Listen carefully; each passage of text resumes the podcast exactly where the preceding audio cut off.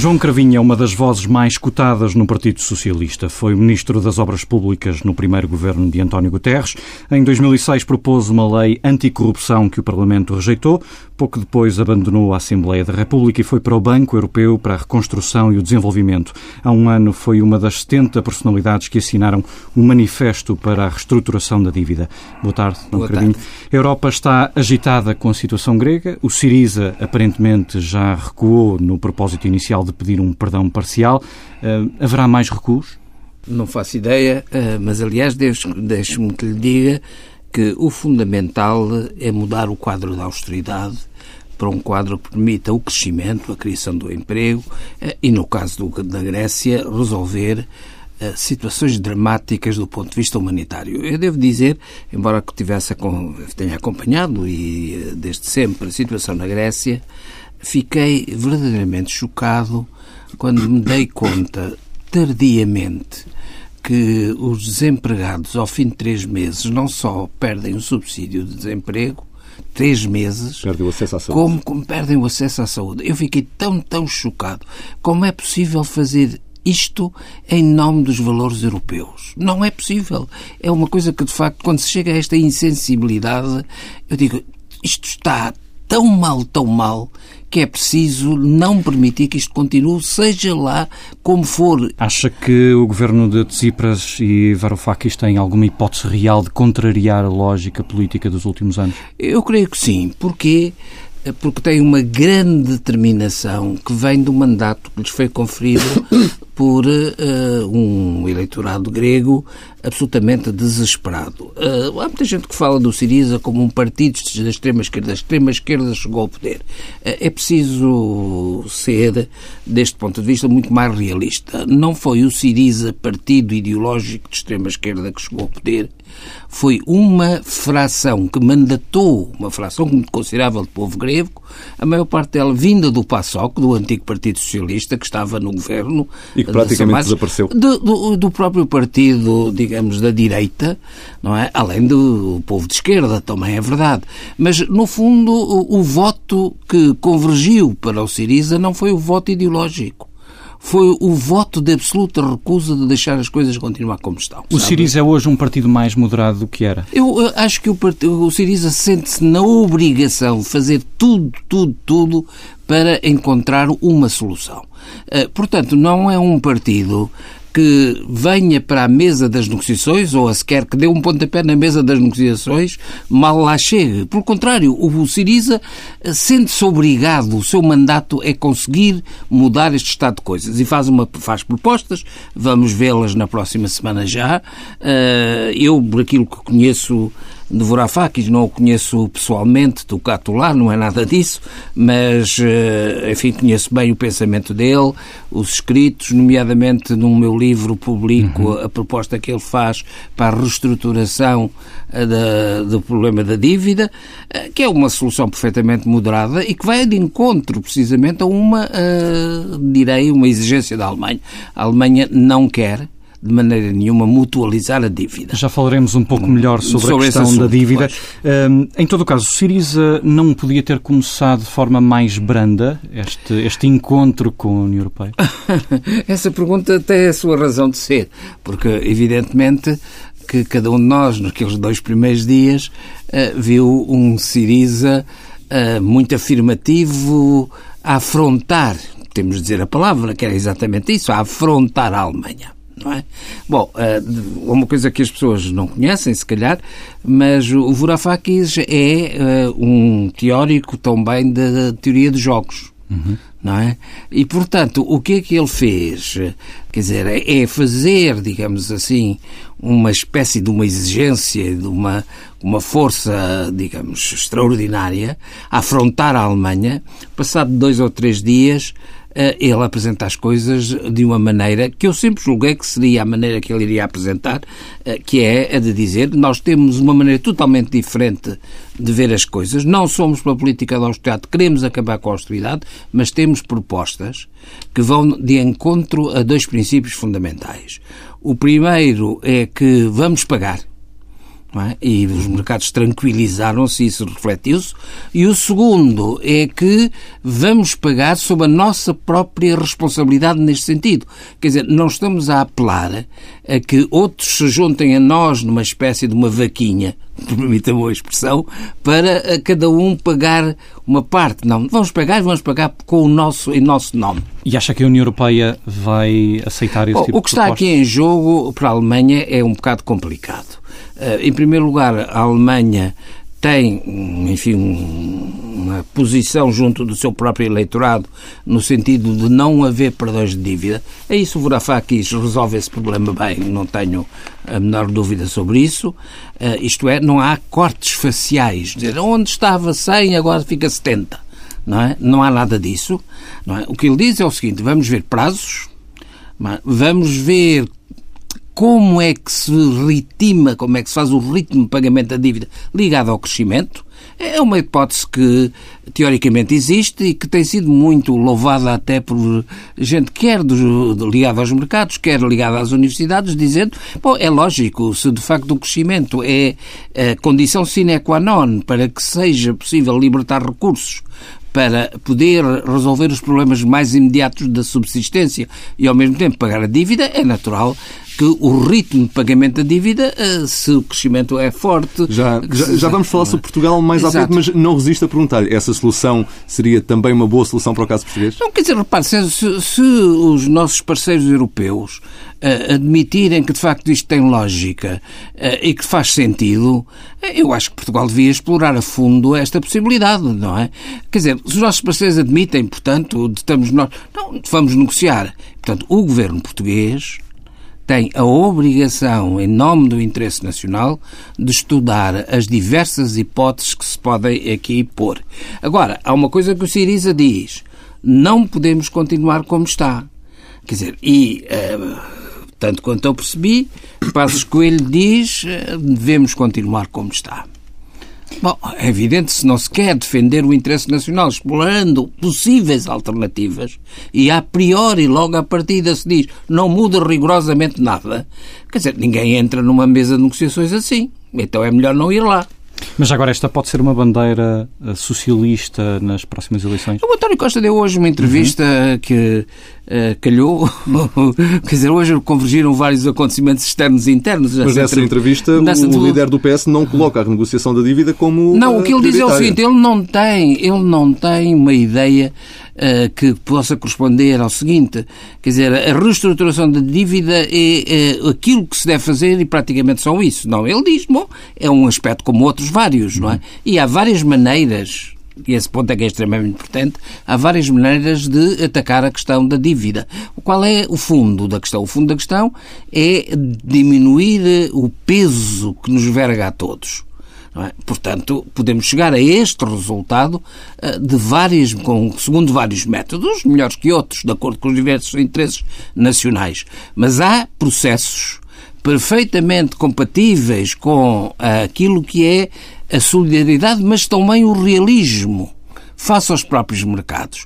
Repare como os mercados, em relação ao Siriza, passaram de uma ideia de rejeição horrorizada para uma ideia de dizer, bom, é uma coisa a ver. Ultimamente era assim, as propostas que foram feitas, estas que a gente está aqui a falar agora. E, portanto, extensões do, nos períodos de pagamento, por exemplo, no caso português, no caso grego vai suceder assim este ano, mas no caso português, eh, nós temos qualquer coisa como quatro vezes mais eh, o peso relativo Serviço do, do serviço da dívida, dos reembolsos que é preciso fazer, é quatro vezes superior àquilo que sucede na Alemanha. Eh, Nós chegamos a ter quase 20 mil milhões de euros não é? a pagar num determinado ano de reembolso. Muito bem. Uh, já vamos voltar a focar-nos na atualidade de- nacional, mas uh, vamos para já regressar à atualidade internacional e, sobretudo, à Grécia. E perguntava-lhe se não teme que Alexis Tsipras desiluda à esquerda como François Hollande. Não, isso não temo. Isso não temo, porque não é feito do mesmo metal. Quer dizer, uma coisa é alguém que passou a vida nos escritórios dos diversos partidos, do Partido Socialista, no caso, a fazer, digamos, combinações de A com A, com B, com C, com D, eh, e a procurar navegar no sentido de encontrar soluções que lhe permitam estar onde está. Outra coisa é alguém que tem um sentido de missão e que diz eu, se não quiser fazer isto, então a minha razão de ser como Primeiro-Ministro não existe. O que abre uma crise gravíssima, ou antes uma possibilidade de crise muito grave. Uh, vemos agora com o Banco Central Europeu que as coisas, uh, digamos, se complicaram. Complicaram-se inesperadamente. O Banco Central Europeu não tinha necessidade de fazer o que fez. Agora, poderia, se as conversações futuras falhassem, então poderia eventualmente ter de considerar esta hipótese. Agora é extemporâneo. Mas há uma coisa que me parece certa. Se com isto querem que o Siriza, por exemplo, diga não, não, vamos manter tudo como está, então preparem-se para uma grande surpresa porque não vão ter isso. Só para recordar aos nossos ouvintes, eh, o Banco Central Europeu deixou de aceitar a dívida pública grega como garantia exato, para o financiamento. Exato. Não era necessário, na sua opinião, não, não, não tinha que o fazer, não tinha que fazer. Esperava-se ou pensava-se que, de acordo com os próprios regulamentos do Banco Europeu, uh, isso pudesse vir a ocorrer no caso de falhanço das negociações. Falharam as negociações e então o Banco Central Europeu poderia dizer Acho que não tenho meios de continuar a apoiar os bancos gregos. Agora foi, foi como se dissesse as negociações vão falhar, tenho a certeza disso e tomo a responsabilidade. E isto, atenção que há aqui um aspecto importante. Uh, isto é um caso de extrema gravidade. Porquê? Bom, o facto em si, a Grécia, pois está bem, mas muito mais grave do que isso. Isto é alguém que não é eleito, que não tem nenhum mandato democrático, se sobrepor-se a todos a dizer quem manda aqui sou eu e nem que eu tenha de expulsar a Grécia e, e essa, a tomar sobre si essa responsabilidade. E essa decisão aconteceu poucas horas antes de um encontro entre o Ministro das Finanças grego, o Varoufakis, e o Ministro alemão das Finanças, o, hum. o. Uh, é uma coincidência? Bom, para já eh, não é coincidência, certeza, porque nestas coisas, quando, quando se pensa coisas desta grandeza e desta gravidade extrema e desta usurpação da legitimidade política de todos os Estados-membros, de todos os Estados-membros. Quer dizer, isto é eh, o governador do Banco Central e o, e o, e o Conselho dos, dos, dos, governadores dos diversos bancos centrais do sistema a, a, dizerem, quer dizer, muito mais. Quer dizer, não, aqui não há governos eleitos nem não há. Nós é que pomos as condições. E nós é que dizemos ou temos as condições para pôr a Grécia fora do euro ou a Grécia dentro do euro e ponto final parágrafo. Uhum. Quando se chega vista... a isto, meu caro amigo, não é a democracia que realmente permite isto. Do ponto de vista uh, político, o Siriza será um fenómeno passageiro ou será que vamos assistir a um ressurgimento das forças de esquerda na Europa? Aqui ao lado em Espanha, ao movimento o Podemos. Podemos. Bom, repara, eh, quando se está perante convulsões sociais eh, desta grandeza e desta profundidade, Quer dizer, é muito natural que os próprios sistemas políticos sejam postos em causa, não é?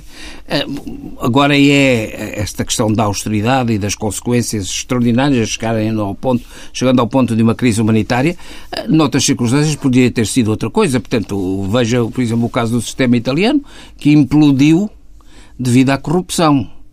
Não é? é uma corrosão interna de tal maneira forte que as instituições democráticas, tal como elas se apresentavam e julgavam dentro do país foram atiradas ao ar, pura e simplesmente. A circunstância, digamos, que ninguém previa, mas que sucedeu. Esta é uma coisa de outra natureza, não é? Eh, haverá, com certeza, grandes modificações, mas eh, na medida em que se mantenham os valores democráticos, fica a base. E isso é que é, de facto, a nossa grande preocupação neste momento. Os de direita e os de esquerda devem ter isso em comum. A base democrática não pode ser destruída. Teme uma cisão na Europa por causa da questão grega. Uh, ao contrário da Alemanha, França e Itália, por exemplo, parecem mostrar abertura em relação à Grécia. Sim, quer dizer, eu não admiraria muito que com o tempo uh, a Alemanha tivesse sempre à sua volta um pequeno grupo de países uh, que lhe seriam incondicionais, ou, e nisto não é nenhum sentido pejorativo, que partilhariam com, com a Alemanha a mesma visão, não é? Uh, e o resto se afastasse. Por exemplo, há quem pense que os países que, de facto, poderão determinar uma eventual quebra da própria União Europeia, do euro em primeiro lugar, e depois não se sabe se a própria União Europeia, como existe, resistiria se o euro implodisse, não é? é? Que o país mais eh, determinante desse ponto de vista que seria a Itália, por exemplo, não é? A França enfim, tem um panorama que assusta muita gente que gostaria de ver a senhora Le Pen fora da, da governação, não é? Porque não é um problema agora de se dizer que a senhora, qualquer partido não tem direito de participar na governação. Qualquer partido com as características daquele não é condizente com a civilização europeia como nós hoje a vemos e concebemos na maioria das pessoas. Mas as pessoas, repare, o Hitler foi eleito não é?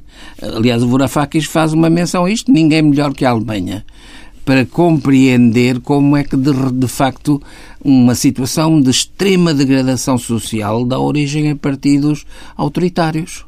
Não é?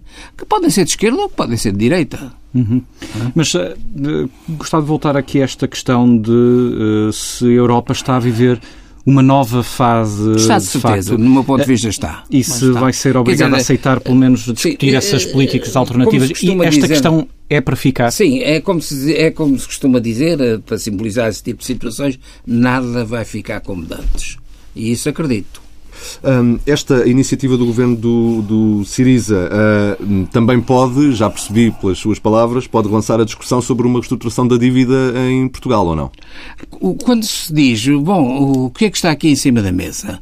O que está em cima da mesa é a discussão, por hipótese, do, do, do programa uh, da, da, assistência à Grécia ou da dívida grega. Está muito mais do que isso. É? Uh, está tão bem e, sobretudo, uh, do plano instrumental, mesmo que estejamos todos a dizer, bom, temos de encontrar uma solução, qual é a natureza e o papel do Banco Central Europeu nesta União Monetária fase 2. Não é?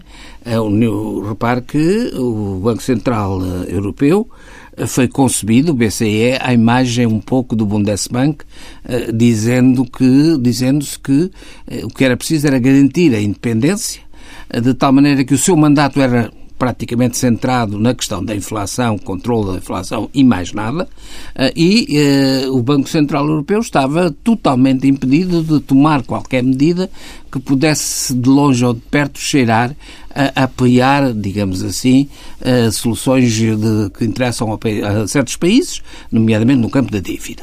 Bom, qual é a realidade hoje?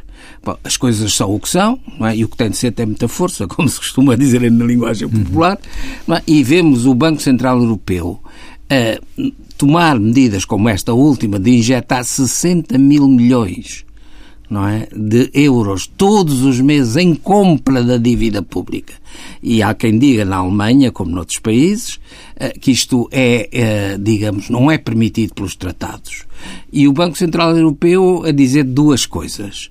A primeira é que isto é permitido pelos tratados na medida em que o seu mandato é da estabilidade financeira, o seu mandato é de conduzir uma política monetária que, sem esta intervenção, fica um pouco bloqueada nos seus mecanismos de transmissão. E que permita uh, aproximar-se da inflação de 2%. E que isso, por outro lado, uh, digamos, leva a sair da deflação, que da queda dos preços, que muita gente dirá, mas é que mal é que isso tem? Eu, só, eu, eu, por mim até gosto que os preços caiam. Simplesmente a queda dos preços, por mecanismos vários, acabam por ter é o aumento do desemprego, a diminuição da atividade e o aumento brutal da dívida. Uh, vamos passar para a atualidade uh, então mais uh, nacional.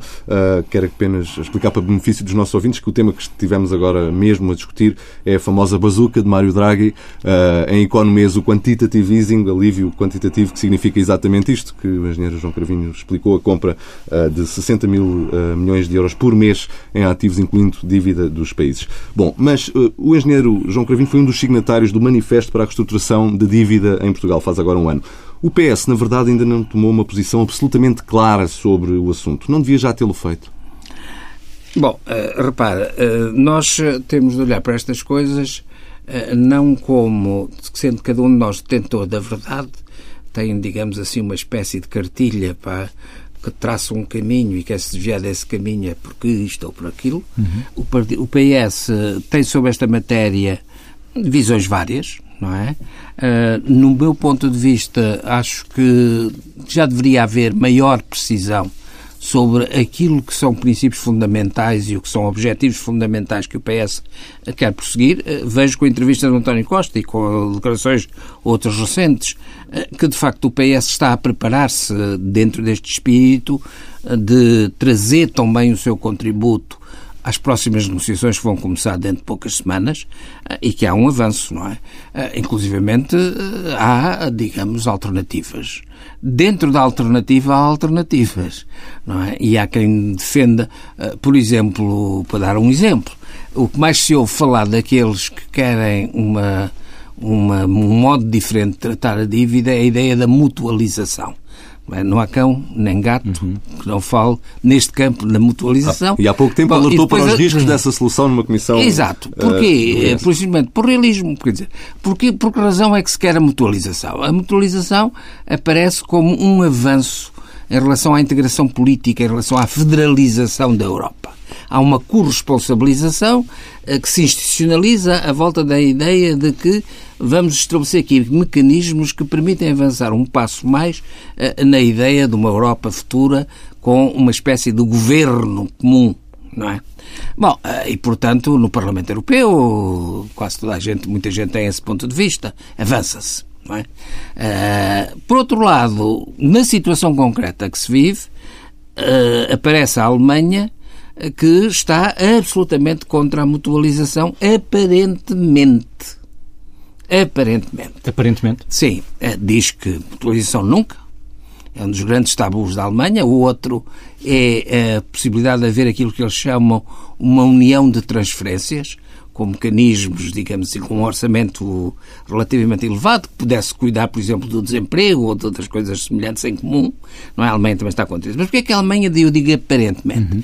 Eh, porque isto estamos numa situação como alguém dizia, é um guisado absolutamente paritário de uh, coelho e elefante. Uma perna de coelho, uma perna de elefante. Quem é o coelho e quem é que é o elefante? Ora bem, a Alemanha poderá, poderá condescender com um pequeno nada de mutualização para lhe permitir impor uma, uma revisão, no fundo, dos tratados, ou um pacto intergovernamental, que é por aí que irá, não é? Em que aparece a famosa figura do Ministro das Finanças, de que se tem falado da da, da, da, eurozona toda, da zona euro. O que implicaria uma perda de soberania. Mais que uma perda esse Ministro das Finanças teria o poder de veto, segundo o desejo da Alemanha, sobre os, sobre os, sobre os parlamentos nacionais. Quer dizer, e seria um funcionário, seria um funcionário, um alto comissário qualquer, que não era eleito democraticamente, Mas... que não era responsável e que se sobrepunha aos Parlamentos Nacionais. Bom, para obter isto, a Alemanha queria um bocadinho de, cedia um bocado da mutualização. Portanto, quando as pessoas querem uma coisa, têm de ter um juízo de consequência. Quer dizer, não é no vazio, não é no abstrato. Quer dizer, se não houvesse esta posição da Alemanha, a mutualização fazia todo o sentido. É? Como pode ainda haver mutualização noutras áreas, eh, pequenos avanços ou grandes avanços. Mas Nesse quando formato... a Alemanha está preparadíssima para aproveitar uma pequena concessão para a gente dar-lhe um dedo e ela agarra o braço eh, este, e come este, é, este é, um é? cenário, é preciso ter atenção. Este é um cenário uh, hipotético. Nós, na verdade, não perdemos já algum grau de soberania com o Tratado Orçamental? Bom, aqui há duas uh, visões do caso. Uh, Dir-se-ia, perdemos no sentido que antigamente coisas que decidíamos por nós sós, uh, deixámos de o poder fazer. E temos compromissos que são decididos em consenso, são decididos em negociação, infelizmente, muitas vezes deturpadamente por imposição. Bom, perdemos aí, dirão uns. Outros dirão, não, não, ganhamos. Ganhamos porque no mundo globalizado que existe, não há hoje a possibilidade de um país como Portugal, por exemplo, eh, ter voz ativa no plano comercial, no plano financeiro, nas coisas mais variadas, em que de facto eh, a própria União Europeia como um todo não é? Eh, precisa de se jogar na cena internacional e não o país A ou o país B. Aliás, este ponto é extremamente importante porque a questão de fundo desse ponto de vista é saber se os interesses dos portugueses se os interesses nacionais são defendidos por governos isolados sem alianças estruturantes e com projeção internacional. Eu acho que não são. Mas reconhece que, com o Tratado Orçamental, o papel do Parlamento sai minimizado. Uh, reconheço isso. não estou a dizer que o Tratado Orçamental tenha sido das ideias mais felizes que alguma vez se passaram por aquelas ilustres cabecinhas. Não é? Não porque uh, há uma discussão, inclusivamente de, por parte de pessoas que conhecem a fundo o assunto, uh, que acham que o Tratado Orçamental está desadequado, não é? Bom, agora uh, diz-se, bom, mas o Tratado Orçamental não é só aquela lenga-lenga rígida que lá está, admite cláusulas de exceção. E começa-se a discutir quais são as cláusulas de exceção que se aplicam aqui ou como é que isso se aplica. Bom, é evidente que isto melhora as coisas, não é? Porque se temos uma situação muito rígida, ela parte, não é? E como as coisas eh, vão num sentido, eh, a realidade é, é, é muito mais forte que as construções mentais que se fazem ou escritas que se fazem. Não é? Por exemplo, a União Europeia, a União, a, quando o euro nasceu, a União Económica e Monetária parecia bem feita com o, com o Pacto de Estabilidade e Crescimento. Hoje a gente sabe que é uma coisa, uma construção muito defeituosa até. Ah, e amanhã desse é o mesmo do Tratado Orçamental, não tenho dúvidas. Já aqui falámos sobre a uh, indefinição do PS em relação à questão da dívida, ou pelo menos não ter uma posição absolutamente clara sobre o assunto ainda.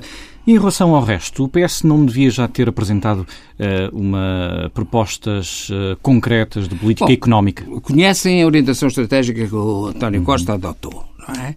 Eh, essa orientação estratégica, na minha opinião, eh, não é uma coisa que seja feita escrita em mármore, no sentido de dizer suceda o que suceder, eu que disse isto há dois, três ou há 40 anos, não é? Eh, não mudo nada. Não, os partidos são entidades muito, muito atentas a coisas absolutamente importantes e determinantes, não a pequenos ventos e a pequenas mudanças.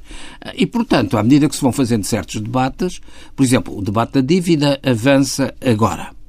Bom, o, de acordo com alguns, dizia, mas nós dissemos que só nos pronunciávamos isso, por exemplo, ao nível do programa de governo, lá em novembro, ou mesmo ao nível do, do aquilo que se chama o programa eleitoral, não é que seria normal, em maio. Bom, mas o debate é agora. Uhum. Ah, e não fomos nós que marcámos o debate, também não somos nós. O mundo não está parado à espera do que, é que o PS pensa. Não é? é que quem pensar isto engana-se um pouco. Por isso mesmo Não acho que se engane muito, mas engana-se pelo menos um pouco e eu não arriscava estar enganado sobre estas coisas. O que está agora, a partir de, deste momento, com grande incidência nas próximas semanas, não é? É uma discussão sobre a dívida grega. Bom, uma discussão sobre a dívida grega é uma discussão também de fundo sobre o BCE e o que é que o BCE pode fazer ou não pode e qual é o lugar dele numa nova União Monetária. Até porque as conclusões dessa é? discussão é? podem Bom, abrir precedentes o PS para tem as dívidas uma opinião, com certeza, e vai formular uma opinião a seu tempo. Não o faz, digamos assim, em precipitação, eh, nem o faz, eh, digamos, dizendo, bom, eh, digo isto quando me apetece. Não, é agora, não é? Em termos de estratégia eleitoral, seria boa ideia procurar um entendimento pré-eleitoral com o LIVRE? Tem havido uma aproximação com, quem? com o Partido Livre de Repare, o, o, que nós estamos a, a ver nestas coisas, uh, primeiro, o eleitorado pronunciar-se-á, não é? E a menos que se faça, o que também é possível, um acordo pré-eleitoral de tipo coligação, de tipo entendimento, coincidência parlamentar, o que se pode fazer perfeitamente. Acha que seria vantajoso?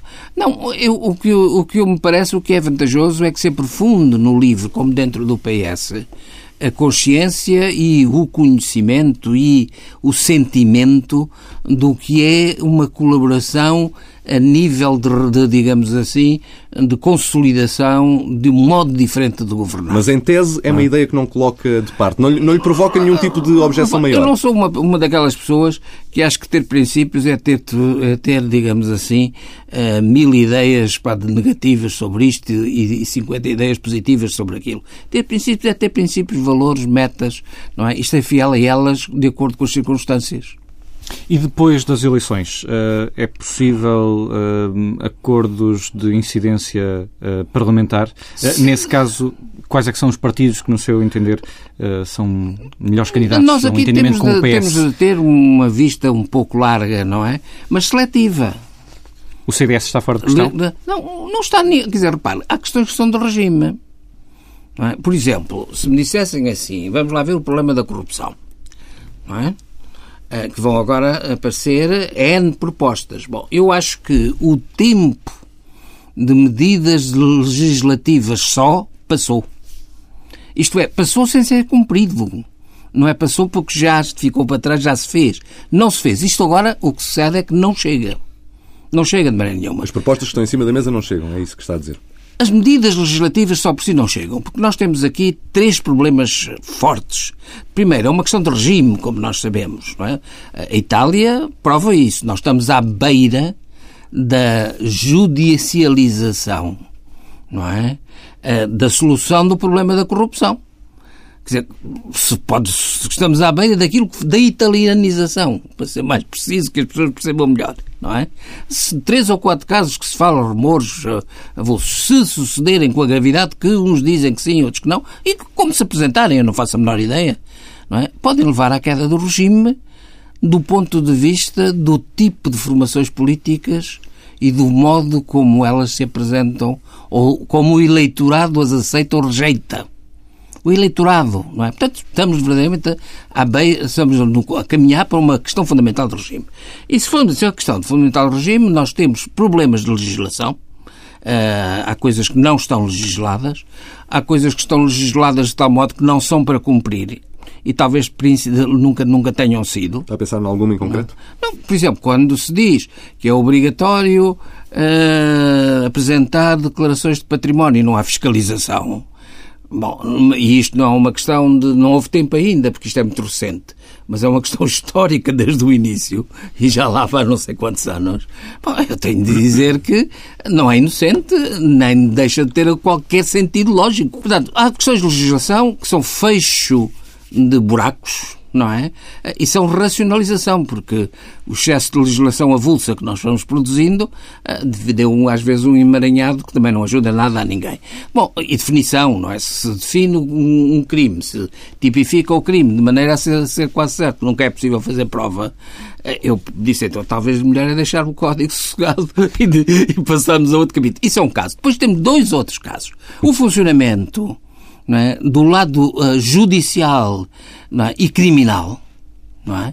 que tem de ser aí o Ministério Público e, os, e as magistraturas que avançam, e depois temos uma coisa a que até agora ninguém quer, os órgãos de soberania querem se desfazer do problema o mais rapidamente possível. E não há, digamos, a noção de que, sendo a corrupção tão bem um fenómeno fortemente político ou cultural, a prevenção da corrupção é absolutamente decisiva no sentido de mudar esta cultura. E aí a Assembleia da República, em primeiro lugar. O Governo, o próprio Presidente da República, tem uma enorme responsabilidade por omissão. Mas fogem disso como o diabo da cruz. Só para voltar à questão do CDS, incomodaria uh, uma uh, coligação com o CDS? Bom, se for desnecessária, não me incomoda rigorosamente nada que eles fiquem de fora. É, Acho até muito bem. Mas, uh, mas não, se for desnecessária, não se for necessária, se for necessária, em que circunstâncias é que pode ser necessária? Vamos ver. É? Eu não estou aqui dogmaticamente a dizer. Agora, o que lhe digo é uma coisa.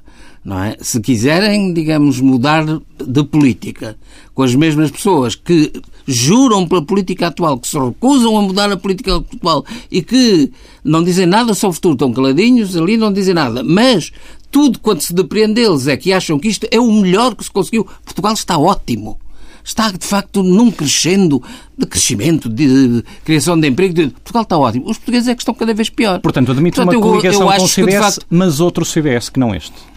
Não sei se não quero dizer outro CDS, o que quero dizer é que um CDS e um PSD que queiram continuar esta política, então é melhor eles não estarem lá. Portanto, e então calculo... o que é que se há de fazer? Se não se forma governo, bom, esperemos um ano e teríamos novas eleições, porque estas coisas têm de ser resolvidas. Não se pode misturar a água e o fogo e dizer que está tudo ótimo. Eu calculo por aquilo que acaba de dizer que eh, não, não tenha valorizado por aí além aquele convite do PSD para um entendimento uh, de médio prazo com o PS em algumas matérias deu-me vontade de rir e acho que o PSD devia deixar de fazer. O PS não, Passos Coelho e os seus próximos deviam se deixar de colocar no ridículo, que nunca quiseram entendimento nenhum sério, que dizem que está tudo ótimo, não é? Ah, olha, ah, fizeram essa, essa, essa declaração ah, quatro ou cinco dias depois da votação do orçamento. Bom, o PS teve 30 e tal propostas de alteração no orçamento, 38. Chumbaram-nas a todas todas, todas, todas, todas. E passado cinco dias, lá porque uh, ficava bem de dizer isso e já não sabiam também o que haviam de dizer.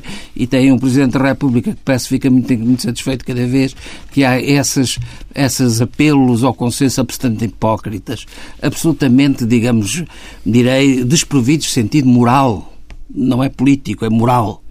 Não é? Ah, pois eu acho que, de facto, quanto mais eles disserem isso, mais se desacreditam. Uh, As pessoas não são do, parvas. O tema do enriquecimento ilícito já o tocou. Eu, o que eu lhe pedi era uma resposta numa frase. Ele está agora novamente em não, debate. Eu não sou partidário do enriquecimento ilícito, assim definido, percebo coisa.